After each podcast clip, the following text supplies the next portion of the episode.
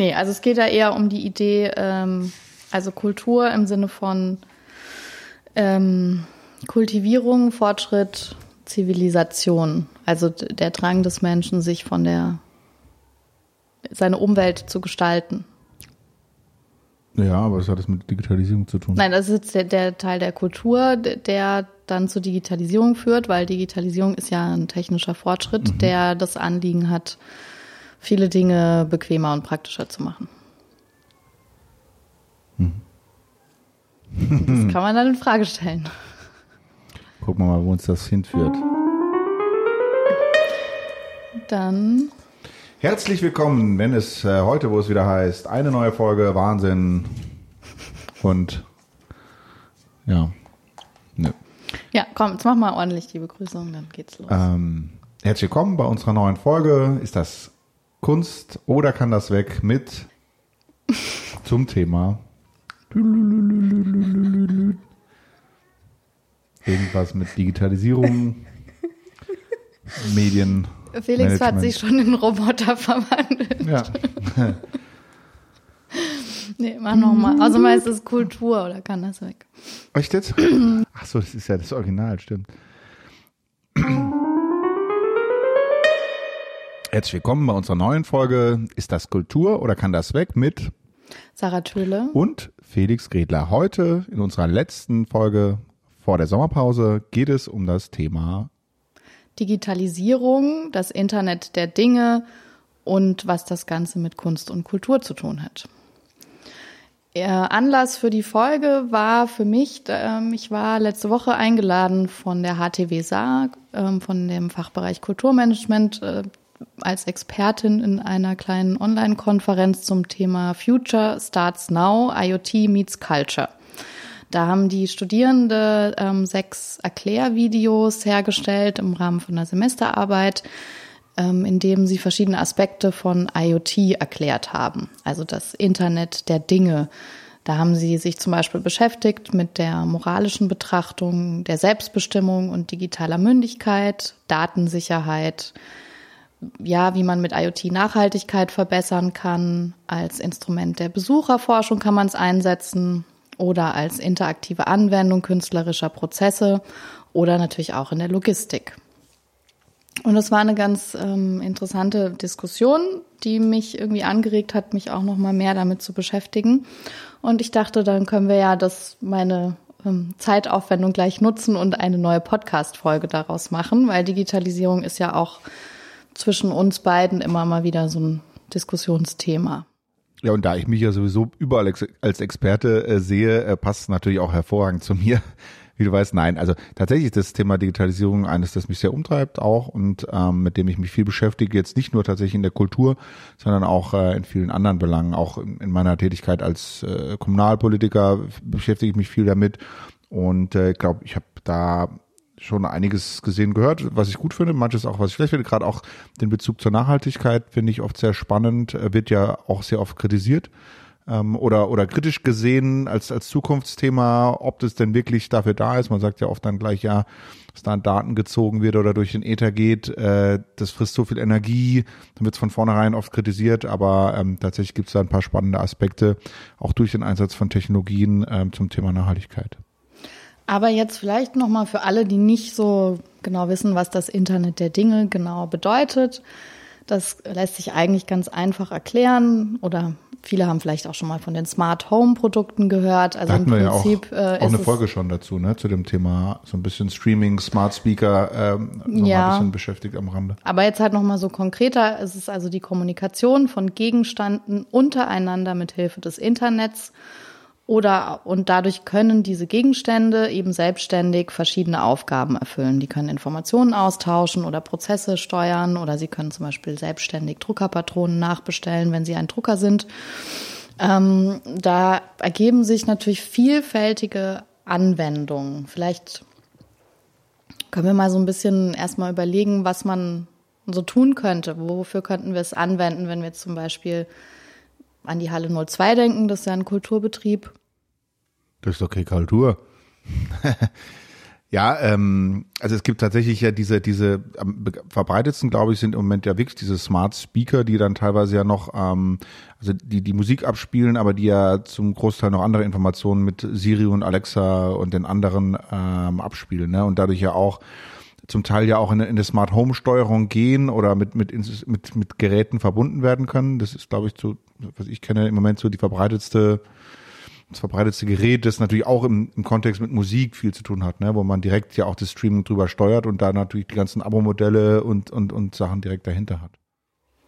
Ja, oder wir könnten vielleicht zum Beispiel unsere Getränke automatisch nachbestellen lassen, wenn wir da Sensoren einbauen und die dann sehen, oh, das äh, Bier wird langsam leer und dann könnte automatisch eine Nachricht an die Brauerei geschickt werden, so und so viel Getränke brauchen wir. Oder man könnte Statistiken anlegen, wie ist der Getränkebrauch in jedem Monat. Und dann könnte das automatisch praktisch das Lager auffüllen. Es gibt tatsächlich, bieten zum Beispiel große Anbieter wie Amazon äh, schon an, die, die sagen, sie verbauen direkt in der Kiste, die als letztes sozusagen weggenommen wird, so ein Smart äh, Dash Button, der dann über Bluetooth oder sowas äh, ausgibt und der einfach, einfach nur sozusagen ausgibt, wir brauchen jetzt eine Einheit. Und wenn ich jetzt zehnmal drauf drücke oder sowas, dann habe ich zehn Einheiten von dem Produkt äh, das dort gestanden ist. Ne? Und uns direkt über den Anschluss bei diesem registrierten äh, Ding nachbestellt, ohne dass da nochmal irgendwas anderes äh, getan werden muss. Ne? Also es ist wirklich serienreif.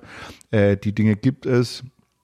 Und genau. Oder was wir vorhin hatten, ne? wir haben jetzt hier wieder unser ähm, provisorisches Podcast-Studio eingerichtet. Da mussten wir einige Dinge suchen und da gibt's natürlich auch technische Lösungen für Lagerlogistik, also dass man Codes an die Gegenstände anbringt mit RFDI und dann über eine App praktisch gesagt bekommt, wo die Sachen sind. Die können dann auch geogetrackt werden, äh, unter anderem dann mit GPS äh, oder ähnliches. Apple hat da gerade auch ein Consumer-Produkt zum Beispiel rausgebracht, dass du dir jetzt in den Schlüsselanhänger oder in die Tasche machen kannst, um, um äh, Dinge zu finden, die auch anzusteuern und ähnliches. Ähm, und die dann ja mittels verschiedener Technologien irgendwie gefunden werden können. Ne? Also ich denke, im Logistikbereich ist dann natürlich auch einiges ähm, da. Machbar. Und, und, und, wir könnten zum Beispiel, man könnte, gibt's auch so technische Lösungen, dass man äh, die Lüftungssteuerung zum Beispiel auch automatisch steuern lässt, je nach äh, Besucherzahl oder beziehungsweise basierend auf ähm, diesen ähm, Gasmischdaten, also je nachdem, CO2. Wie viel CO2 ja. oder so, dann kann man sozusagen kalkulieren, das ist dann wärmer, da gibt's dann so Datenblätter und dann stellt man das ein, dass die automatisch nachlüftet, aber nur so viel, wie dann wirklich sein muss, dass man nicht überlüftet oder überheizt in dem Falle und dann exakter vielleicht ähm, die Energie einsetzen kann. Und tatsächlich gibt's ja auch äh, Musikinstrumente, dieses, dieses Pad, ich komm, jetzt muss man gleich mal den Namen nochmal gucken, äh, das ich da zum Beispiel habe. Ähm, da kannst, das ist ja im Prinzip auch mit einer Software verbunden, wenn du den Rechner automatisch hast und du kannst ja ähm, automatisiert bestimmte Soundpads oder oder Dinge aus dem Internet ähm, direkt Soundcollagen äh, runterladen, äh, wie mit einer Library sozusagen und dann ähm, diese sogar über MIDI dann mit den Geräten direkt steuern und die ziehen sich dann ähm, ihre aktuellen äh, Beats oder oder Files dann quasi über äh, über eine Internetdatenbank, wo sie ähm, ständig geupdatet werden quasi, ne? mit, mit, mit aktuellen Soundmodulen, das dann teilweise Open Source sein kann, wo du selber auch mit was reinbringen kannst, kannst du am Schluss auch deine eigenen äh, Sounds ja direkt über das Gerät dann äh, quasi veröffentlichen. Ne? Und im Hintergrund ist zwar noch ein Rechner da, aber eigentlich geht's dann direkt ähm, über, über diese Software, die dann ange angeschlossen ist, raus. Ja, da gibt's ja auch so ähm, Vielleicht eines sogar der ältesten Beispiele wäre vielleicht äh, Sound to Light, würde ich sagen. Ne? Das ähm, inzwischen, glaube ich, auch wirklich ganz gut funktioniert. Aber funkt das, muss das übers Internet? Das ist ja die Frage. Ist es dann entscheidend, ist, dass es eine Automatiksteuerung ist oder ob es über sozusagen wirklich über eine Funktion im Internet gehen muss? Das frage ich mich jetzt gerade. Mm, Weil ja, das ist ja jetzt eigentlich dann nur, das ist ja, das funktioniert ja auf dem kann Prozessor ja auch ein internes sozusagen. Netzwerk genau. sein. Das muss nicht unbedingt okay. immer alles mit dem ganz großen Internet verbunden sein, aber du kannst es ja über WLAN oder über Bluetooth oder wie auch immer die Netzwerke, da gibt's ja verschiedene technische Möglichkeiten, die Geräte zu verbinden. Aber da werden ja dann auch die Informationen der Musik sozusagen in Lichtsignale übersetzt mit Algorithmen und mit Hilfe von Zahlen im Endeffekt. Mhm. Gut, der Thermomix ist natürlich auch ein gutes Beispiel, ne? aber das ist außerhalb der Kultur. Der, der, der, der Kulinarikkultur ist das natürlich jetzt, äh, kannst du das wirklich, also wirklich krass, ne? Diese, ähm, diese ganzen Küchengeräte, die dann äh, wirklich auch die Rezepte dann runterladen. Ne? Du, du wählst sie quasi aus und ähm, kannst jetzt sagen, ja, Waffeln oder irgendwas und dann ähm, lädt der, ist der wirklich im Internet und lädt sich dann in dem Moment äh, das Rezept runter, äh, das gegebenenfalls aktualisierte und gibt dir dann die Anweisung, äh, was du jetzt genau machen musst. Ne?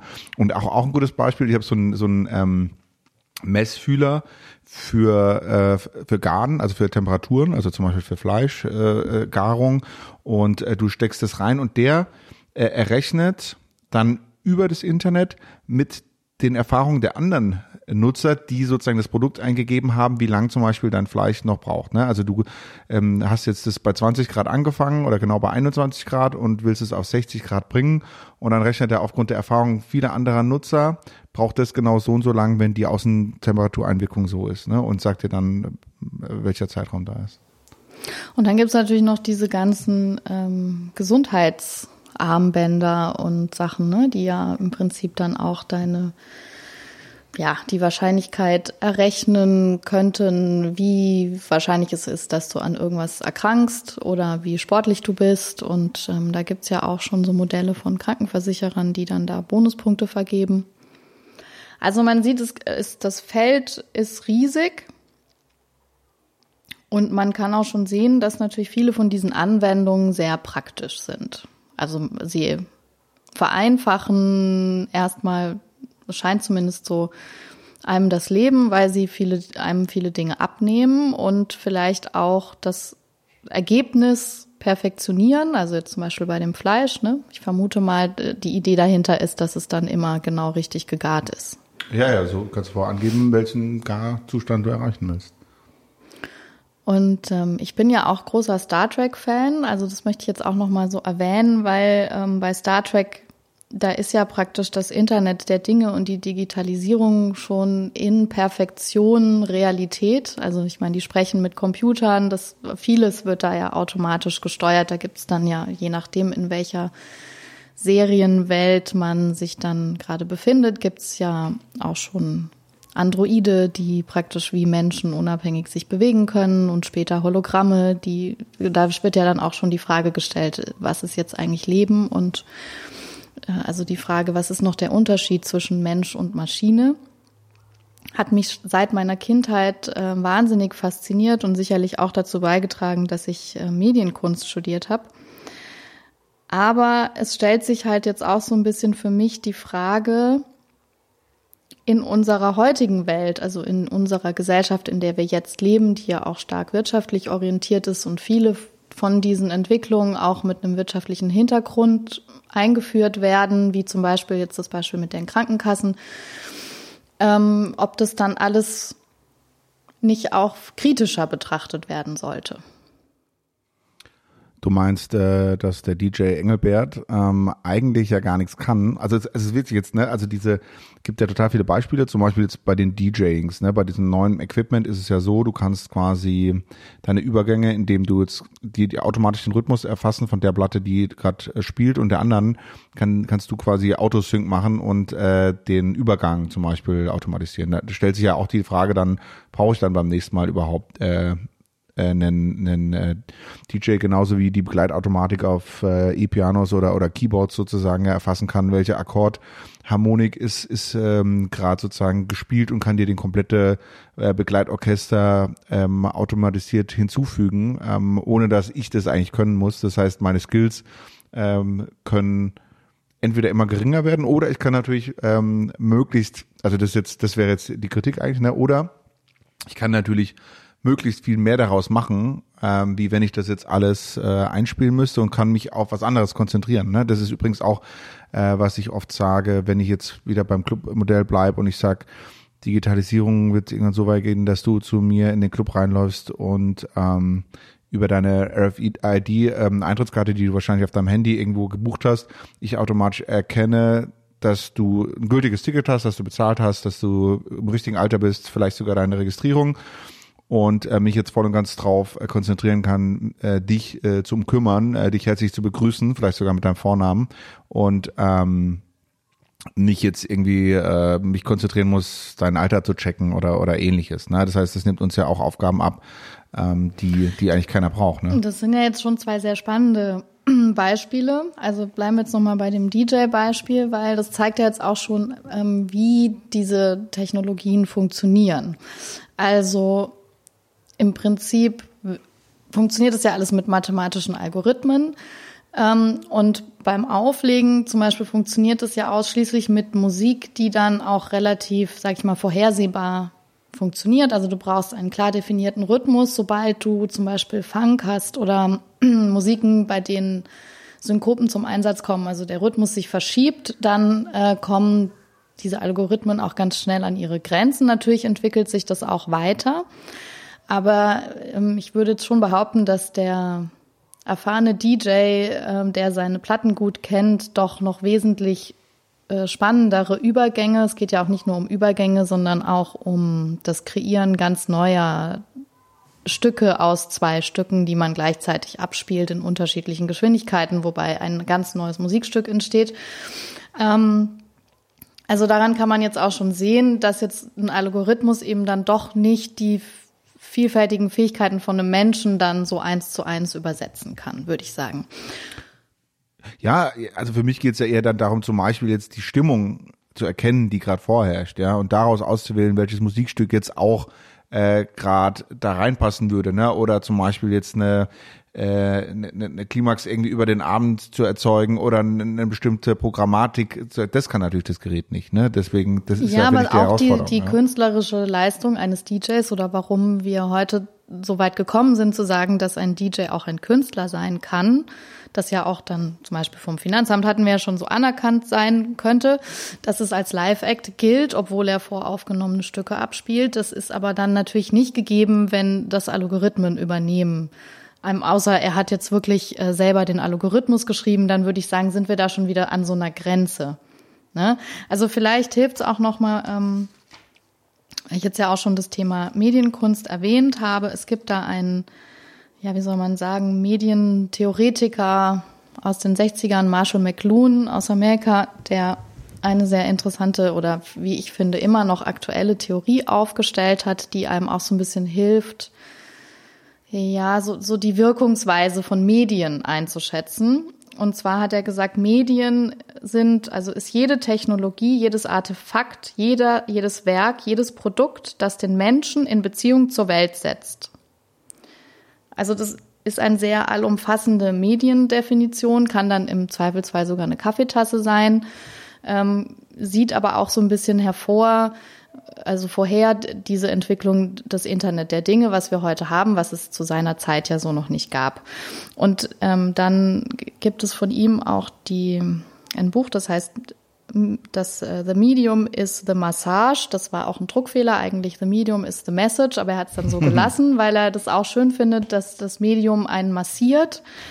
Und ähm, ich finde es auch eine ganz gute Betrachtungsweise, wenn man sich einfach klar wird, dass jedes Medium, also ein Buch, ein Film, ein Bild, ein Lied oder eben ein interaktiver Gegenstand, hat bestimmte Charakteristika, die auch eine Auswirkung nicht nur auf den Rezipienten haben, sondern auch auf die Gesellschaft, weil es unser Leben beeinflusst, wie wir interagieren miteinander und auch mit der Welt um uns herum.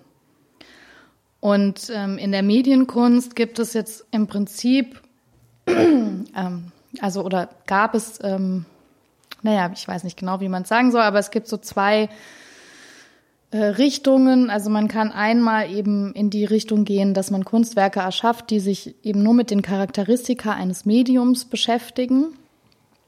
Also mit den Möglichkeiten des Mediums, also die technischen Fähigkeiten oder die Eigenschaften eben darzustellen von einem Gemälde oder machen wir es mal bei einem, der Unterschied einem, zwischen einem Buch und einem Film ist zum Beispiel, dass ich ein Buch kann ich ein Stück lesen, ich kann es weglegen, dann kann ich wieder weiterlesen, ich kann zurückblättern. Wenn ich einen Film schaue, jetzt nicht im Online-Streaming, sondern ich gehe ins Kino, dann muss ich den Film von Anfang bis Ende anschauen. Also da habe ich einen linearen Ablauf. Und das ist eben ein spezielles Charakteristika, was dann der, was man untersuchen kann bei jedem Medium sozusagen. Auch bei einer Fotografie im Gegensatz zu einem Gemälde. Und da stellt er so äh, Kategorien auf. Es gibt heiße und kalte Medien, je nachdem, wie sehr du mitwirken musst, um sozusagen das Medium auch zu verstehen oder ob es eher auf dich einwirkt. Und ähm, dann gibt's eben noch eine andere Idee von der Medienkunst. Da sieht man Medienkunst eher im Kontext der bildenden Kunst, wo man sich eben für ein Medium entscheidet, bewusst und frei ist, wie eine Skulptur oder eine Plastik oder ein Gemälde oder eben auch eine Videoinstallation oder ein Hörspiel oder ein Film oder ein Theaterstück, weil dieses Medium mit seinen Charakteristika besonders gut ist für den Inhalt oder die Geschichte, die man vermitteln möchte. So. Und jetzt kann man sich also entweder mit den, nur mit den Eigenschaften beschäftigen. Also man kann, ähm, da gibt es zum Beispiel so, gab es früher auch so Installationen, wo man Fernsehgeräte mit Magneten belegt hat, um dann zu sehen, wie sich, wie Bildstörungen entstehen. Ja, also das wäre jetzt eher so die charakteristische Beschäftigung mit dem Medium Fernsehen an sich, also der Technik. Oder eben, ich mache ein Fernsehformat was dann zum Beispiel Serienformate, die ja dann sich unterscheiden von einem Kinofilm. Da sieht man dann den Unterschied zwischen einem Kinofilm und einer Fernsehproduktion, weil ich das zu Hause sehe und auf einem kleineren Gerät und nicht auf einer Riesenleinwand. Ähm, jetzt nur mal so als Beispiel. Aber diese, das Bewusstmachen der Eigenschaften, also der Charakteristika von Medien, hilft auch zu verstehen, was es mit uns macht als Menschen. Und wenn wir jetzt zum Beispiel dieses Beispiel haben, was du gerade gesagt hast, also der Besucher von einem Club oder von einem Festival, der wird praktisch ähm, mit so einem Sensor versehen und du hast jetzt gesagt, es geht jetzt nur um, der hat bezahlt und der ist so und so alt und so. Da kommen wir zwar ins Thema Datenschutz. Das finde ich aber noch irgendwie einigermaßen okay. Wir könnten ja aber jetzt noch weitergehen. Es gibt dann irgendwie eine App auf dem Handy, ähm, die dann alle Besucher erfasst und die Besucherströme abbildet und du kannst dann praktisch sehen, ah, an der Bar ist gerade nicht viel los und dann gehst du an die Bar. Oder also um so ein bisschen die, die Menschenmassen zu steuern zum Beispiel. Oder auch um rauszufinden, welcher Act wie viele Leute an die Bühne zieht und dann darauf Rückschlüsse zu ziehen, wie du dein Programm gestaltest. Nur mit alten weißen Männern. Dann, ja. Ja, und da kommen wir dann aber ganz schnell an so Fragen. Erstens, will ich ein Festival so erleben oder ist es nicht viel schöner, wenn ich völlig planlos da ähm, durchstolper und Dinge entdecke oder also ne, das verändert ja was mit meiner Wahrnehmung. Dann gucke ich plötzlich auf den auf den Display, anstatt einfach ähm, mich treiben zu lassen und die Umgebung wahrzunehmen. Und okay, es führt vielleicht dazu, dass ich länger anstehen muss und auf mein Getränk warten muss, weil ich gleichzeitig mit allen anderen auf dieselbe Idee komme, nämlich mir ein neues Bier zu holen. Ähm, ist vielleicht nicht so praktisch. Aber das Erleben von, von der Veranstaltung ist ja ein ganz anderes. Und das ist eigentlich das, was ich fragen will. Ist es immer gut, dass alles praktisch und einfach ist und übersichtlich und geordnet? Oder ist es nicht auch ganz schön, wenn Dinge nicht so einfach sind und manchmal ein bisschen chaotisch? Mm also ich glaube, es führt, führt vor allem dazu, ähm, wie du äh, zum Beispiel das Bildungssystem äh, umändern Ich finde, das Wichtigste ist, dass wir eben mündige Bürger haben, die ähm, auch Medienkompetenz zum Beispiel ähm, erzogen bekommen. Ich habe jetzt gerade nochmal gesucht nach einem äh, Zitat von diesem chinesischen großen Unternehmer Jack Ma, der, der, äh, der eigentlich für die Digitalisierung steht, irgendwie, ne, Alibaba gegründet hat und so weiter, und der sagt, das also wir müssen unseren, unseren Kindern zum Beispiel oder in der Bildung nur das lernen, genau eigentlich nur das lernen, was uns ähm, von Maschinen unterscheidet. Ja, im Prinzip Empathie, Kreativität oder ähnliches oder natürlich damit umzugehen.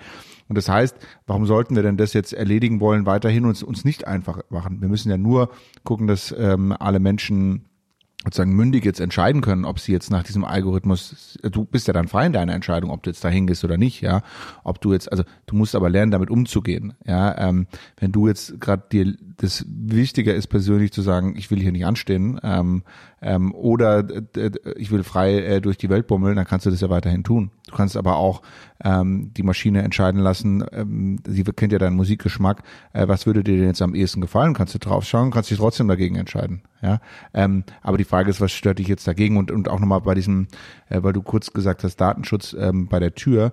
Also ich habe es lieber, dass die Maschine vielleicht durch einen äh, Algorithmus quasi abgleicht, ob du verifiziert bist mit über 18, als ob irgendeiner oder vielleicht sogar mehrere deinen Ausweis, deine Daten ähm, überprüfen, anschauen, vielleicht ein Foto davon machen, sich das anschauen ähm, und ähm, da ein Missbrauch entstehen kann an, an der Tür zum Beispiel von Clubs oder von Festivals, ähm, als wenn, wenn eine Maschine automatisch den Abgleich macht. Ja, also ich sehe da, ähm, wenn, wenn man es richtig anwendet, eher, eher mehr Chancen, ähm, auch Missbrauch von Daten ähm, einzuschränken. Wenn ich mir jetzt überlege, jetzt gerade auch in, in der Pandemie, was da an Daten, ähm, an Veranstaltungen überall waren, was damit alles schon passiert ist oder was damit wahrscheinlich noch passiert, Hätte ich mir lieber gewünscht, wir hätten wir die Digitalisierung richtig angewendet, hätten wir die äh, Corona-Warn-App benutzt, die quasi nicht deine Daten speichert, sondern nur registriert, dass du da warst und dich warnen kannst, ähm, wenn wir, ähm, wenn, wenn bei uns was zum Beispiel passiert wäre oder woanders, ja, hätte ich ja eigentlich nicht deine Daten dazu gebraucht. Aber das ist teilweise völlig gaga, wie, wie Digitalisierung verwendet wird, weil ich finde, zu, zu viele eben sich falsch auskennen oder dann die Ängste haben. Aber wichtig ist, glaube ich, diese, diese, diese Mündigkeit auch, auch mit Medien oder mit Digitalisierung umzugehen. Also finde ich auf jeden Fall ein total gutes Stichwort. Deswegen ähm, wollte ich jetzt auch nochmal die, auf diese Charakteristika hinweisen, weil ein Teil der Bildung beinhaltet ja dann einfach auch zu verstehen, was machen diese Medien mit uns. Ja, und also diese Allgegenwart von ähm, auch sozialen Netzwerken und diesen Videokommunikationsmitteln hatten wir in der letzten Folge schon, dass das Visuelle einfach ein viel stärkerer Reiz ist der uns viel stärker auch ähm, einnimmt als akustische Reize zum Beispiel, aber auch als eben dann die reale Welt. Und das kann man ja auch schon beobachten, finde ich jetzt so im ganz normalen Alltag, dass viele Jüngere ähm, sehr viel Zeit, auch, auch an mir selber beobachte ich das, wie wie sehr zum Beispiel TikTok einen so reinzieht. Ne? Also ich habe mir das mal installiert, habe mir das mal angeschaut und zack, habe ich irgendwie sechs Stunden TikTok-Videos angeguckt.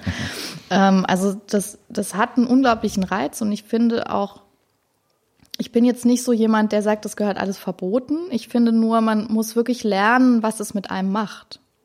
Und das müssen wir vor allem den jungen Menschen, also in der Schule eigentlich schon beibringen, dass die einfach lernen, das wahrzunehmen, wie viel Zeit sie mit was verbringen und dass das ein Unterschied ist. Also wenn du dir nicht bewusst bist, wie sehr dich das hypnotisiert, auch dieser Bildschirm, dann kannst du dich auch gar nicht dagegen wehren. Und dann sagst du, ja, du kannst ja entscheiden, ob du es willst oder nicht, aber wenn ich damit groß werde und es selbstverständlich ist, dann verändert sich unsere Gesellschaft, weil einfach dann alle Menschen plötzlich auf ihren Bildschirme starren und so durch die Gegend laufen. Und das beobachten wir ja auch schon in den Clubs. Warum müssen wir Partys veranstalten, wo wir ein Schild hinhängen ähm, und die Kameras zukleben, weil die Leute lieber Fotos machen, anstatt zu tanzen? Ne? Also man muss ja schon auch manchmal an manchen Stellen so ein bisschen nachhelfen, damit es wieder ins Bewusstsein kommt, dass auch das wirkliche, echte Leben eben nicht nur in diesen Geräten stattfindet. Das ist richtig, aber ich, ich, ich merke manchmal auch, dass es eher fast unsere oder meine Generation wegen mir ist, ähm, die damit noch ein Problem hat, weil sie eben nicht damit aufgewachsen ist und noch nicht so firm damit ist, wie teilweise jüngere Generationen. Äh, wenn ich mir überlege, was dieses ganze Public Sharing und so weiter vorher äh, gezeigt hat, wissen viele jüngere Generationen wesentlich genauer, wann sie was wem wie privat teilen und wann sie was öffentlich machen. Ja, das war eine Generation zwischendrin, die das, die da, da überhaupt gar keinen Unterschied gesehen haben, also die schon einen ganz anderen Umgang damit haben. Ähm, und, und deutlich gibt auch Generationen oder, oder viele, die im Moment ähm, sehr genau äh, damit umgehen. Ja, das heißt, es kommt ja ein bisschen drauf an, wo es wie wirklich mit beigebracht wird, ne? Und natürlich auch, wie du erzogen wirst. Und ähm, viele, für viele dies Neues und ja, da, daran äh, muss man mit Sicherheit arbeiten. Das heißt Medienkompetenz, Digitalkompetenz, ähm, wie passt es auch zu meiner mentalen Gesundheit, wie viele Stunden oder wie viel intensiv kann ich mich damit beschäftigen und wann ist auch mal ähm, Schluss ne, mit den Mitteln, die man hat. Aber das gab es ja auch schon immer in der Entwicklung, dass es bestimmte Dinge gab, die dich, keine Ahnung, abhängig gemacht haben oder die dich äh, von, von, von wesentlichen Dingen vielleicht abgelenkt haben. Und damit, damit mussten viele Generationen dann auch lernen, äh, damit umzugehen. Ja, ein gutes Beispiel, als die ersten schnellen Züge gefahren sind, gab es auch Menschen, die ähm, den Namen nicht mehr parat, aber die gesagt haben, so, oh, das überfordert das Gehirn und das kann zu einem Gehirninfarkt ja. führen, weil die Bilder, also die Landschaft so schnell an dir vorbeizieht, das kann nicht gesund sein. Also ich gehört es wirklich nicht zu denen, die finden, Fortschritt und technische Neuerungen sind ähm, nichts. Also mein Traum wäre es immer noch, falls es irgendwann möglich ist, äh, Internet abschalten. Schriftstellerin für, ja. für Holo-Geschichten zu werden. Ähm, das war eigentlich immer mein Berufstraum.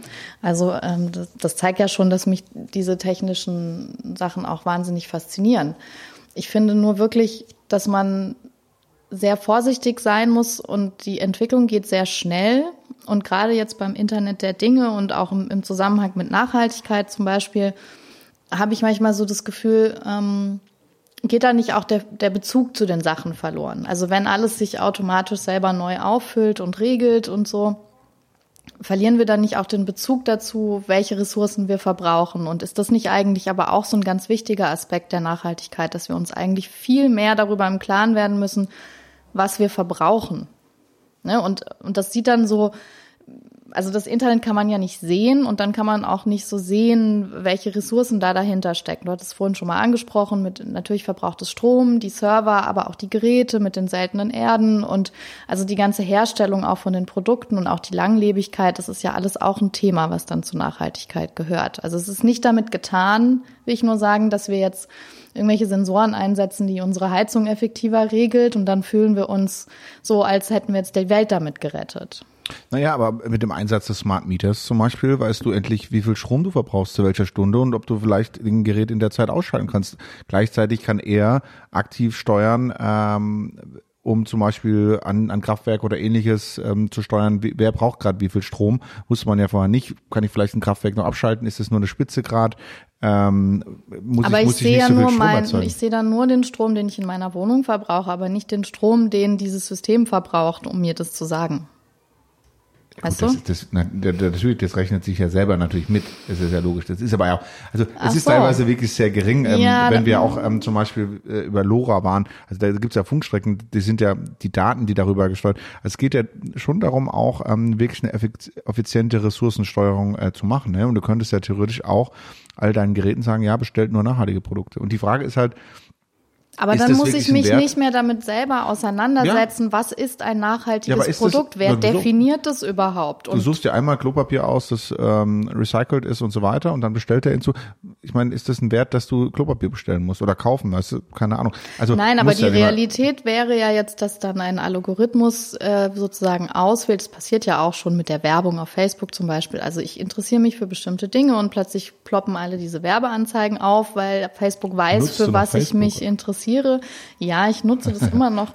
Ähm, und es funktioniert auch. Also ich habe auch schon Sachen darüber bestellt. Also ich kann bestätigen, dass es tatsächlich funktioniert, diese Art von Werbung.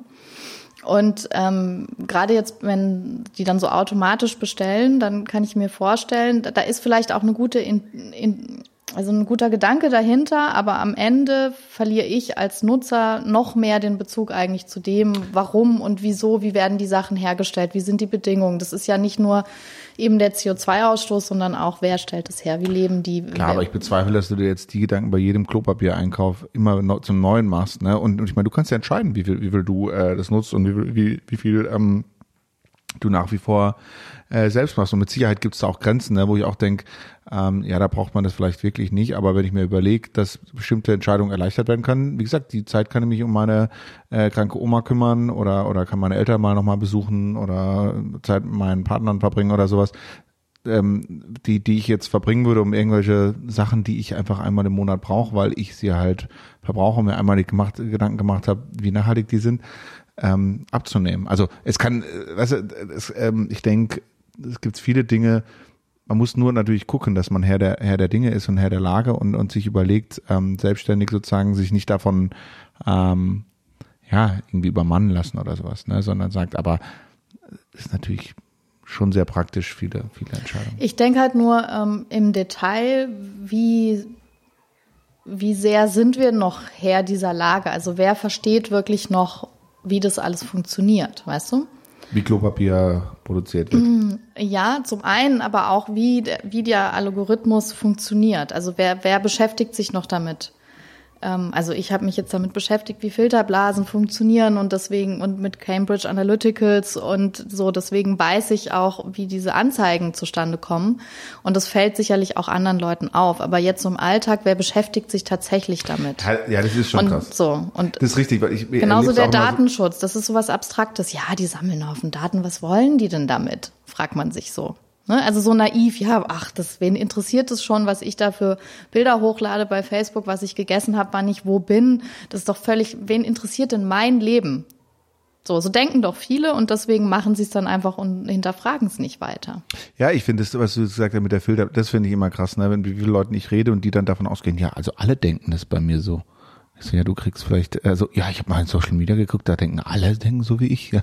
Und das ist natürlich, also so da auch da, ne, oder bei vielen Sachen, die darüber gesteuert werden, äh, dass man das hinterfragt oder da muss man wirklich aktiv rausgehen. Ne? Und das sehe ich, das sehe ich tatsächlich als Problem. Ne? Du musst ja im Prinzip ähm, aktiv äh, jetzt mal was, sag mal, keine Ahnung, deine Medien zum Beispiel oder deine deine Nachrichten, die du konsumierst, müsstest du jetzt aktiv was auf, aufrufen, das auch um, um raus aus deiner kommen, weil du sonst nur das angezeigt bekommen würdest über diese Algorithmen, wo jetzt die Algorithmen denken aufgrund deiner vorigen Erfahrungen und deiner Freundesbilder und so weiter, dass dich das eigentlich interessieren könnte. Ne? Da kommst du natürlich nie raus und ähm, wirst, wirst halt immer nur die gesteuerten Dinge sehen. Und das ist tatsächlich gefährlich. Ja, das, das ist Manipulation im, genau, im richtig, Prinzip. Ja. Und wird da auch. Von einem Unternehmen, das im Prinzip nicht nur Facebook, das ja Facebook heißt und nicht nur Facebook heißt, sondern auch äh, wegen mehr WhatsApp hat, die ähm, Instagram haben oder oder vielleicht auch viele andere äh, Sachen und wenn es da noch zwei andere gibt, ja auch äh, die, die äh, Online-Giganten sind, dann, oder es gibt ja fünf große oder so, ne? Und Google, Amazon. Genau. Also, und auch sicherlich andere Firmen und ähm, und das, deswegen komme ich irgendwie so ein bisschen so mit dieser ja philosophischen Idee auch ähm, Star Trek und sagt, das ist ja eine Utopie. Ne? Also im Star Trek Universum da ähm, hier, ich habe so ein Zitat rausgesucht. Ähm, Picard sagt einmal in einer Folge, der Erwerb von Reichtum ist nicht mehr die treibende Kraft in unserem Leben. Wir arbeiten, um uns selbst zu verbessern und den Rest der Menschheit. Das ist, davon sind wir weit entfernt. Ja. Aber in, in so einem Universum, also wo es nicht mehr um wirtschaftliche Interessen geht, kann man, glaube ich, auch viel sorgenfreier dann ähm, das Internet der Dinge einfach ja. das Leben erleichtern lassen und das so genießen und äh, wirklich den Nutzen davon dann auch positiv sehen. Aber wir leben halt aktuell nicht in so einem Klar, die haben diese, utopischen diese Universum, sondern da stehen halt äh, starke wirtschaftliche Interessen und Machtinteressen hinter vielen Firmen und ähm, das sind dann nicht nur die großen, sondern alle möglichen Firmen sammeln Daten und legen irgendwelche Profile über uns an mit dem Gedanken, daraus Kapital zu schlagen. Und das darf man ja nicht außer Acht lassen. Das heißt, wir müssen den Kapitalismus erst äh, überwinden und dann Genau. Ja, mit Sicherheit ist da viel gesteuert, das, das ist schon richtig. Ne? Und wir sind ja da auch in der Transformationsphase, aber Digitalisierung oder Technologisierung immer noch neu ist, in Anführungszeichen, ne? also in, in, in zeitlich gesehen von den Jahrhunderten und so weiter. Ähm, und die hat natürlich ihre Auswirkungen auch auf die gesellschaftlichen Systeme. Ne? Und bis die dann jetzt miteinander matchen, keine Ahnung, wenn du auch sowas wie Kryptowährungen siehst oder sowas, ne, die, die natürlich viel ähm, grundsätzlich äh, verändern oder wir hatten ja kurz diese in der, in der Musik oder Kultur war das ja auch ultra, also meiner Meinung nach eines der ersten Digitalisierungseffekte ähm, oder Probleme war ja im Prinzip die die Möglichkeit der MP3, die dazu geführt hat, dass du plötzlich Musikstücke ganz anders verteilen, kopieren kannst. Dann ging es um die Bezahlmodelle, um die Rechte. Äh, das hat die Musikbranche in eine Riesenkrise gestürzt. Ne? Und keiner wusste, äh, wie er damit umgeht. Eigentlich war es ja was Schönes. Ne? Möglichst viele Leute konnten jetzt plötzlich relativ einfach ähm, viel Musik hören. Von einer unbekannten Künstlerin aus Australien konnte ich plötzlich ähm, einfach so schnell die Musik hören. Aber ähm, wir waren eigentlich nicht so, nicht so weit und darauf vorbereitet, wie wir jetzt damit umgehen. Ne? Dass die jetzt nicht ihre Stücke die ganze Zeit geklaut bekommt, sondern wie bekommt sie dafür auch eine Vergütung äh, mit, mit der Verwertung des, des Systems und so weiter. Ne? Das heißt, das war ja eigentlich immer eigentlich so das Problem, dass dass wie geht man sozusagen mit der Technologisierung in, in der Gesellschaft um? Ja, und die es war aber nicht die Technik das Problem und das will ich auch nochmal äh, kurz zu Ende bringen, weil die das Problem war ja, dass der Effekt war, äh, man wollte das verhindern, dass jetzt Stücke äh, kopiert ähm, weiterverbreitet werden und hat dann alle möglichen Schutzausrichtungen verboten, statt sich gemeinsam um Monetarisierungswege zu kümmern, die fair sind und die transparent für alle gleich sind, ne? wie man es dann ganz erst am Schluss hatte und die immer noch nicht fair sind, äh, weil ein paar Giganten das machen. Ne? Aber das wäre eigentlich ja die beste Lösung gewesen. Das hat aber eher zum, zum ganz riesen Problem und Untergang in der Musikbranche geführt. Und das ist vielleicht auch so ein, genau so ein ganz guter Ansatz, was ich meine, was jetzt eigentlich passieren müsste, weil bei dem Internet der Dinge entstehen ja jetzt auch eben viele so, äh, es gibt eben keinen Standard. Sondern jede Firma entwickelt so ihre eigenen Systeme und ähm, der Verbraucher ist dann eigentlich in Abhängigkeit. Also du, hast, du bist eben nicht mündig. Du kannst nicht wirklich mitentscheiden. Du kannst nur entscheiden, willst du das Produkt oder willst du das Produkt nicht. Aber wenn die Firma zum Beispiel entscheidet, zum Beispiel bei Amazon gab es so Fälle, ähm, da gibt's dann das Nest heißt das, keine Ahnung. Und dann hast du das irgendwie vor zwei Jahren gekauft und Amazon entscheidet, aber wir unterstützen dieses alte jetzt nicht mehr, musst du das neue kaufen. Und die können das ferngesteuert einfach abschalten. Und dadurch, dass diese Kommunikationssysteme in, also zwischen den Firmen nicht kompatibel sind, weil es eben keinen technischen Standard gibt, ähm, haben die einzelnen Firmen, die diese Technologien entwickeln, da im Prinzip eine Monopolstellung. Und du bist als Verbraucher, hast du dann nur noch die Wahl, will ich das überhaupt oder will ich es gar nicht? Und das sind eigentlich solche Dinge, die dann an die Politik gehen, im Prinzip das besser zu regulieren, damit eben das Machtverhältnis nicht so weit weg vom, damit der Verbraucher sich noch besser auch schützen kann und ähm, nicht einfach irgendjemand dann aus der Ferne dein Gerät abschalten kann und sagt, drei Jahre ist genug Lebensdauer. Gab aber auch positive Merkmale. Äh, Tesla hat doch Autos äh, produziert mit einer bestimmten Reichweite. Dann gab es mal irgendeinen Unwetter in den USA und dann hat Tesla einfach von heute auf morgen gesagt, ja, ich, ihr kriegt jetzt einfach ähm, 100 Kilometer mehr Reichweite. Und dann haben sie sich gewundert. Die haben das per Fernsteuerung den Leuten vorher das Auto quasi geblockt. Und dann haben sie positiv einfach 100 Kilometer mehr Reichweite freigegeben.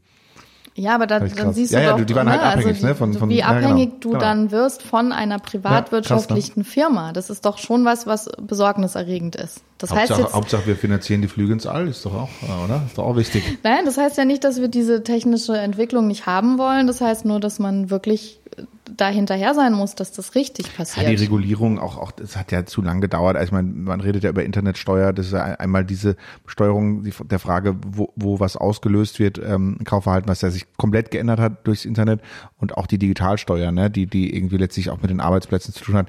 Das hat man ja auch völlig verschlafen. Ne? Man kann ja im Prinzip solche neuen Entwicklungen halt nicht völlig also das muss man ja auch mal merken, random laufen lassen, ohne jeglichen äh, staatliche Kontrolle sozusagen. Ne? Weil das hat es ja schon auch schon immer gezeigt. Es gibt immer genug Leute, die das auch im, gerade im, äh, im Kapitalismus einfach komplett ausnutzen. Ja. Und dann kommen wir natürlich zu dem Problem und dass dann halt viele immer sagen, ja, Digitalisierung sehe ich kritisch irgendwie, hat aber in gewisser Weise oft mit dem Versagen auch zu tun. Ne? An irgendeiner Stelle zum Beispiel von Aufsichtsbehörden oder ähnlichem, die dann einfach zu behäbig sind und nicht darauf reagieren, dass da jetzt völlig offensichtlich Dinge, Dinge in die falsche Richtung äh, laufen, Leute sich die Taschen voll machen, äh, weil es noch keine Regelung für irgendwas gibt, dass äh, kriminelle äh, Energie entsteht, weil, weil der nicht kontrolliert werden kann. Ne? Es kann ja nicht sein, dass die Polizei äh, sozusagen nur kontrolliert, was auf der Straße passiert oder oder irgendwo in der Öffentlichkeit, aber nicht im Online. Also dass das ein rechtsfreier Raum ist zum Beispiel. Ne? Das, das, aber so, so de facto ist es ja fast. Und dann kommen wir natürlich auch da überall dazu, dass diese eigentlich sinnvollen Entwicklungen halt sehr kritisch gesehen werden können, äh, wenn sie jenseits äh, einer, einer, einer, ähm, einer Kontrolle sind irgendwie. Ne? Und äh, ich denke, das muss sich auf jeden Fall ändern. Und äh, da kommen wir jetzt vielleicht auch noch so ein bisschen zu der Frage, bei der es ja auch ähm, oder die auch bei der Konferenz gestellt wurde, was kann denn jetzt Kunst oder Kultur tun? Ne? Also das ist ja eine Sache, man kann diese ganzen Dinge natürlich einsetzen, um künstlerische Prozesse auch zu steuern, wie wir jetzt auch schon hatten mit Musik und mit Licht. Und da gibt's unendlich viele Dinge mit Sensoren, also interaktive Kunstwerke gibt's in Karlsruhe zum Beispiel das äh, ZKM, Oh ja, schön, ja. die da spezialisiert sind auf solche Ausstellungen. Ähm, aber ein großer Punkt ist eben auch, äh, ja, vielleicht den Menschen oder der Bevölkerung der Gesellschaft zu helfen, diese, Überforderung und diese Prozesse und die Wirkungsweise von diesem Fortschritt besser nachvollziehen zu können, indem man Kunstwerke erschafft, die das ähm, verbildlichen oder wo man das ähm, für sich sortieren kann oder erfahren kann in einem anderen Kontext, was mit mir passiert. Ähm, da gibt's unterschiedliche Herangehensweisen. Ich habe jetzt mal so ein Beispiel, das ist auch schon ein bisschen älter äh, aus dem Ende der 90er von Michael Belitzky. Das heißt Garden of Error and Decay. Das ist eine webbasierte, interaktiv gesteuerte Videoinstallation, die Echtzeitdaten aus dem Internet, vom Börsenmarkt, Nachrichten, Twitter in animierte Piktogramme übersetzt. Also ein Algorithmus übersetzt es. Und der Besucher, der hat dann die Möglichkeit, mit einem Joystick diese Piktogramme abzuschießen Also weil da sind eben schöne und eher so kriegerische Piktogramme und du kannst eben versuchen, diesen den Garten entweder in Garten Eden zu verwandeln oder in den Garten des Verfalls, sag ich jetzt mal so. Ne? Also du hast dann so eine Motivation als Publikum und kannst da irgendwie drauf losballern. Und dann gibt's aber eine, einen Meta-Informationsfeed der New Yorker Börse, der praktisch nochmal zwischen deine Interaktion und die, das Verschwinden der Piktogramme geschaltet ist und dann eigentlich verhindert, dass du Erfolg haben kannst. Um so ein bisschen zu zeigen, welchen Einfluss jetzt zum Beispiel die Börse auch auf den Weltmarkt hat und auf unsere Gesellschaft. Ist jetzt ein Beispiel. Ne? Also es gibt verschiedene ähm, Möglichkeiten, wie man Kunstwerke erschaffen kann, die sowas thematisieren oder auch nutzt. Ähm, wir, ähm, als ich studiert habe, haben wir zum Beispiel mal so ein, eine Hörspiel-App entwickelt, wo die Idee war, dass wir ein Hörspiel in, in die Alltagswelt bringen. Also du musstest ähm, praktisch eine App installieren, die dann Geodaten erfasst hat aus deiner Umgebung und ein Algorithmus hat dann die Geschichte deinem Weg zugeordnet. Und du wurdest auch motiviert, in bestimmte Richtungen zu laufen. Mit Geräuschen konntest dich aber auch dagegen entscheiden. Und die Idee war halt so ein bisschen, so diese fiktive Welt in die reale Welt zu holen und ähm, ja, um auch so diesen Unterschied deutlich zu machen. Ähm, also ja, dass eben genug Pausen entstehen, so dass du auch das Wirkliche hören kannst und dann aber wieder über die Kopfhörer gelenkt wirst, in diese fiktive Welt eintauchen kannst, um dir so ein bisschen zu, bewusst zu machen, dass es da einen Unterschied gibt in der Qualität von dem wirklichen Erfahren zu dem fiktiven, gestalteten, künstlerischen Erfahren, was dann auch sich auf Medienkonsum im Allgemeinen übertragen lässt. Ähm, was ich interessant fand damals war wirklich auch, äh, wie kritisch das Publikum teilweise war oder sich, das ist zehn Jahre her, ähm, geweigert hat, die App zu installieren, weil sie Ortsdaten abgegriffen hat und ähm, dann auch da die Frage des Datenschutzes teilweise überwogen hat oder die Angst, dass wir irgendwie diese Daten einsetzen könnten zu irgendwelchen schlimmen Zwecken. Aber eigentlich war es nur dafür da, damit eben die App funktioniert. Also wir hätten gar nicht die Kapazität gehabt, irgendwas mit den Daten anzufangen. So, ähm, aber das zeigt halt auch, wie, wie sensibel das Thema, glaube ich, auch ist. Also wie viel Aufklärungsarbeit es da auch noch bedarf, aber wie, eben wie viel, ja, da vielleicht auch noch irgendwie transparentere Kontrolle stattfinden muss. Und es kann sicherlich nicht nur die Lösung sein, dass jetzt immer, wenn ich irgendwas bei Google eingebe, ich gefragt werde, ob Google das speichern darf oder nicht. Das finde ich auch extrem nervig. Ähm, mir wäre es lieber, sie dürften es einfach generell nicht speichern. Ja, und das ist witzig, diese, diese ähm, Cookies oder diese Caches quasi, die, die Änderung, die es da gab im Gesetz, hat ja dazu geführt letztlich, ähm, dass ja jeder einfach auf Ja klickt jetzt plötzlich, ne? Also, mhm. also man hat ja irgendwie gehofft, dass diese Warnung ein Problem ist, aber andersrum war ja dann eigentlich der Erfolg. Äh, jetzt macht, ist jeder aktiv drauf und, und sammelt diese ganzen Daten und speichert alles über dich und die Leute klicken einfach immer schnell das weg und klicken quasi auf alles speichern statt sogar äh, die Moment damit zu beschäftigen und sagen, ja, nee, nur eine Auswahl, nur das, was wirklich notwendig ja, ist. Ja, aber weil auch die und Regel eben nicht präzise genug genau, ist ja. und nicht verhindert, dass der genau. Anbieter den Button für alles akzeptieren genau. viel größer macht genau. als den anderen, den du fast nicht ja. findest. So ist es. Genau. also das ist so ein Fell der, der Aussichtsbehörden, ne? weil, weil scheinbar sich keiner so richtig damit beschäftigt. Und ähm, so gibt es mehrere Beispiele leider, die dann eher, gerade was das Thema Datenschutz äh, angeht, irgendwie alle nach hinten losgehen. Ne? Und, und, und, und zu Recht, die, diese, diese Angst davor da ist. Und auf der anderen Seite äh, ist scheinbar jeder so unbekümmert mit seinen Daten ähm, und, und interessiert sich nur dann bei den ganzen wenigen Bereichen plötzlich drum, wo es dann völlig unangebracht ist, aber hat aber vorher irgendwie einen Datenwaste verursacht, der, der irgendwie völlig utopisch ist. Ja? Ja, und ich würde mir einfach, jetzt, wenn wir nochmal über die Kulturbranche sprechen, glaube ich, auch wünschen, dass man, ähm, also in vielen Bereichen hat man, glaube ich, die letzten zehn Jahre so ein bisschen sich einfach nur gewehrt gegen die Digitalisierung. Ähm, besonders in den Bereichen, die eben sehr mit dem zwischenmenschlichen Austausch zu tun haben, also wo es wirklich um menschliche Begegnungen geht. Und das ist ja auch natürlich viel wert, also auch in meiner Wahrnehmung tatsächlich würde ich jetzt wertend sagen, wertvoller als eine digitale Begegnung ist immer noch die echte.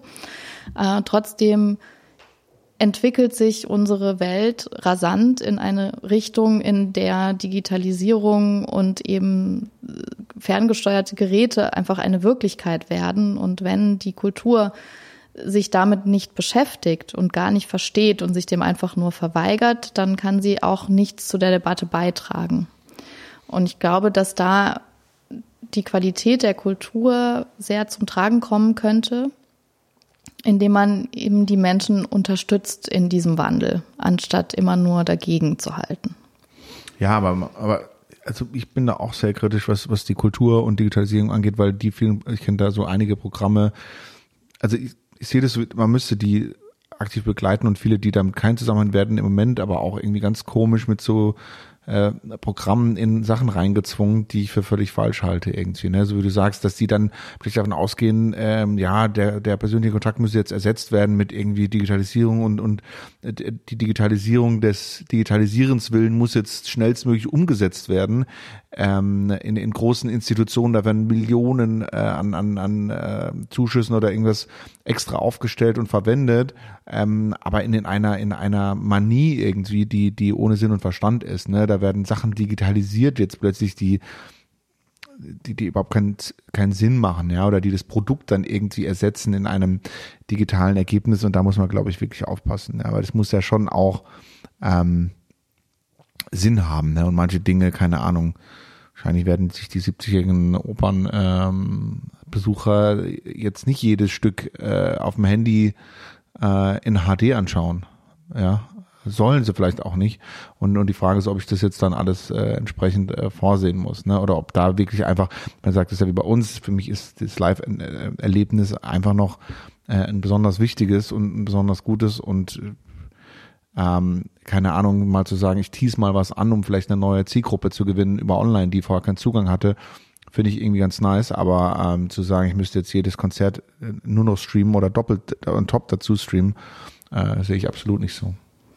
Ja, es gibt sicherlich auch einfach Kulturbereiche, die sich besser dafür eignen, also zum Beispiel die Museen. Ne? Also und da aber selbst da muss man auch, finde ich, vorsichtig sein, wenn ich jetzt eine, also da kann man ja viel mit, äh, da haben wir noch nicht drüber gesprochen, aber Augmented Reality, also mit ähm, Content, den man sozusagen zusätzlich zu der echten Ausstellung dann entweder über den Handy-Display oder über bestimmte Geräte wie solche Brillen äh, oder Kopfhörersysteme irgendwie wahrnehmen kann. Ähm, aber auch da ist es kann es eben eine tolle Erweiterung sein, dass ich zum Beispiel, keine Ahnung, in einem archäologischen Museum bin und da sind irgendwelche alten Artefakte und ich kann dann mit meinem Handy-Display so eine animierte Szene sehen, wie das früher mal ausgesehen hat. Und dann ist das für mich als Zuschauer natürlich wesentlich nachempfindbarer als vielleicht dieses alte Stück Holz, was da liegt. Ja. Ähm, das ist dann eine Bereicherung. Trotzdem muss man dann auch hier jetzt aufpassen, dass man es nicht übertreibt mit dem mit der Euphorie, äh, weil natürlich wenn dann, keine Ahnung, es eine Gemäldeausstellung ist, dann sollte schon auch noch das Gemälde angeschaut werden und nicht nur noch der Handy-Display mit der Geschichte über den Maler. Ähm, also es kommt immer stark auf die Balance an, wie man Digitalisierung einsetzt. Und wie stehst du eigentlich zu E-Books? Ja, ähm, ich hatte, glaube ich, einen der ersten E-Reader tatsächlich. Das ist eigentlich, eigentlich nur praktisch, oder? Jein, also ich bevorzuge immer noch das echte Buch, wenn ich kann, aber da ich lange gependelt bin und ähm, dann einfach keine riesen dicken Bücher mit mir rumschleppen wollte, war das für mich tatsächlich eine gute Lösung, weil ich dann viel mehr gelesen habe. Meinst du, das Buch wird sich wird in, in 20 Jahren noch gedruckt? Ja, glaube ich schon. In der Dimension? Das vielleicht nicht. Vielleicht nicht. Aber vielleicht gewinnt es dann das einzelne Buch wieder mehr an Qualität. Also so, ne, zu Beginn des Buchdrucks oder es gab ja auch schon viel aufwendig gestaltetere Bücher. Klar. Und die kannst du nicht einfach so digitalisieren. Klar, die Bibel ist mit ja, also, das meist kunstvoll produzierte Buch, würde ich sagen, oder? In der Auflage. Ist es nicht sogar das auflagenstärkste Buch oh, der Welt? Das weiß ich nicht. Aber ich also es gibt handgemalte Bücher und es gibt unterschiedliche Papierqualitäten und je nachdem, was ich mit einem Buch transportieren will, ist auf jeden Fall das physische Erleben und das Anfassen von einer Seite nicht durch einen E-Reader zu ersetzen. Aber ähm, ich könnte mir durchaus auch vorstellen, dass gedruckte Bücher durch digitale Anwendungen ergänzt werden können. Also, dass ich zum Beispiel einen QR-Code auf eine Seite drucke und ich kann das mit dem Handy einscannen und äh, höre dann eine Art Soundtrack zu der Geschichte oder ähm, sehe Fotos von der Hauptfigur oder irgendwie sowas in der Art. Also ich glaube wirklich ähm, im Kulturbereich sehe ich die größte Stärke darin, wenn man es schafft, die reale analoge Welt mit der digitalen so zu verbinden, dass einem der Kontrast bewusst wird, dass man die Qualitäten von beiden empfinden kann.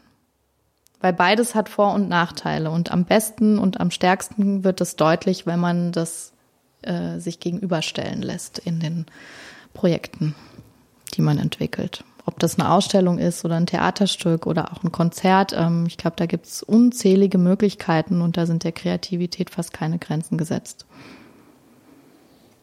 Willst du jetzt wissen, was die auflagenstärksten Bücher der Welt sind? ja. Ich weiß es nicht. Ähm, also, angeblich hier die Bibel, zwei bis drei Milliarden verkaufte Exemplare. Dann gibt es noch die Worte des Vorsitzenden Mao Zedong, 1,5 Milliarden. Der Koran 800 Millionen. Manifest der Kommunistischen Partei 500 Millionen. Geschichte aus zwei Städten 200 Millionen. Pfadfinderbuch 150 Millionen. Herr der Ringe 150 Millionen. Buch Mormon 120 Millionen und dann Harry Potter mit 107 Millionen. Hm. Was man da für die Umwelt hätte tun können, wenn die jetzt alle auf E-Books, äh, ähm, ne, das wäre natürlich hätten einige Bäume nicht sterben müssen. Ja, da also bin ich nach wie vor nicht überzeugt von, ob hm. nicht die digitale Variante vielleicht sogar mehr Ressourcen verbraucht als das Drucken von einem Buch. Echt? Mhm. Vor allem Buch kann ich ja auch äh, weitergeben und in 100 Jahren kannst du es naja, immer noch aber wenn 100 Millionen Bücher produziert werden, ja. Mhm. Wir haben wie viele Milliarden Menschen auf der Welt? Ja, richtig, aber, aber die brauchen ja einfach Holz. Ja, aber das die Buch können werden. ja mehrere Generationen lesen. Ja, das E-Book doch. Nee, das E-Book geht kaputt, da ist der Akku kaputt, irgendwas geht kaputt, es fällt runter, es wird nass, dann ist da ein Haufen Ressourcen einfach Müll. Ich würde das, ich würde das googeln, äh, äh, äh, recherchieren. Ob das wirklich so ist. Ich glaube da an die Ökobilanz des E-Books. Hm. Wenn es nachhaltig produziert ist, natürlich. Ja, aber das ist ja auch die Schwierigkeit bei dieser ganzen Nachhaltigkeitsdebatte, dass. Mit den ähm, Kobolten und so. Nee, es kommt immer darauf an, welchen Zeitraum du betrachtest. Also wie welche ja, Lebensdauer ja du zu, zugrunde legst. Kommt ja darauf an, wie pfleglich du mit deinen Büchern umgehst. Also ja, es kommt auch darauf an, mit wie vielen Menschen ich das teile. Also ja, lese ich es einmal und gebe es weiter oder lasse ich es mein Leben lang in Eben. meinem Regal stehen. Deswegen ist es schwer zu errechnen. Aber ich mache mal eine Studie. Und ich finde es auch tatsächlich schöner, in sein. ein Papierbuch reinzuschreiben, als irgendwelche Marker auf dem E-Book zu machen. Hm. Das geht natürlich auch, aber. Ja. Ja, also es kommt irgendwie alles so ein bisschen auf die Frage zurück, äh, wie wollen wir denn eigentlich leben? Ja. Also was finden wir lebenswert und wie sehr wollen wir unser Leben an Technik übergeben oder wie viel wollen wir noch selber tun? Also was ist praktisch und ähm, was entfernt uns aber auch vielleicht zu sehr von der Welt und der Natur und den anderen Menschen. Das sind gute Abschlussworte, so sehe ich das auch. Und ähm, ich glaube, die selbstbestimmte Lebensweise, die muss auch gelernt werden. Wir müssen lernen, mit der Technologie umzugehen und das muss, finde ich, noch viel stärker in der Bildung auch verankert werden für die neuen Generationen, dass man wirklich A, sich die Skills erarbeitet und gelehrt bekommt, wie man damit umgeht und ähm, B natürlich auch die Skills erarbeitet, die uns in der Form weiterbringen, ähm, auch weiterhin mit der Technologie, Technologisierung Schritt zu halten und wir nicht im Prinzip die gleichen Dinge lernen, die jetzt eigentlich Maschinen könnten, sondern genau das Gegenteil. Also für einen empathischen Sommer genießt die Sonne und äh, bleibt auf jeden Fall gesund. Wir melden uns dann irgendwann im Herbst wieder zurück. Schönen Urlaub. Ciao. Ciao.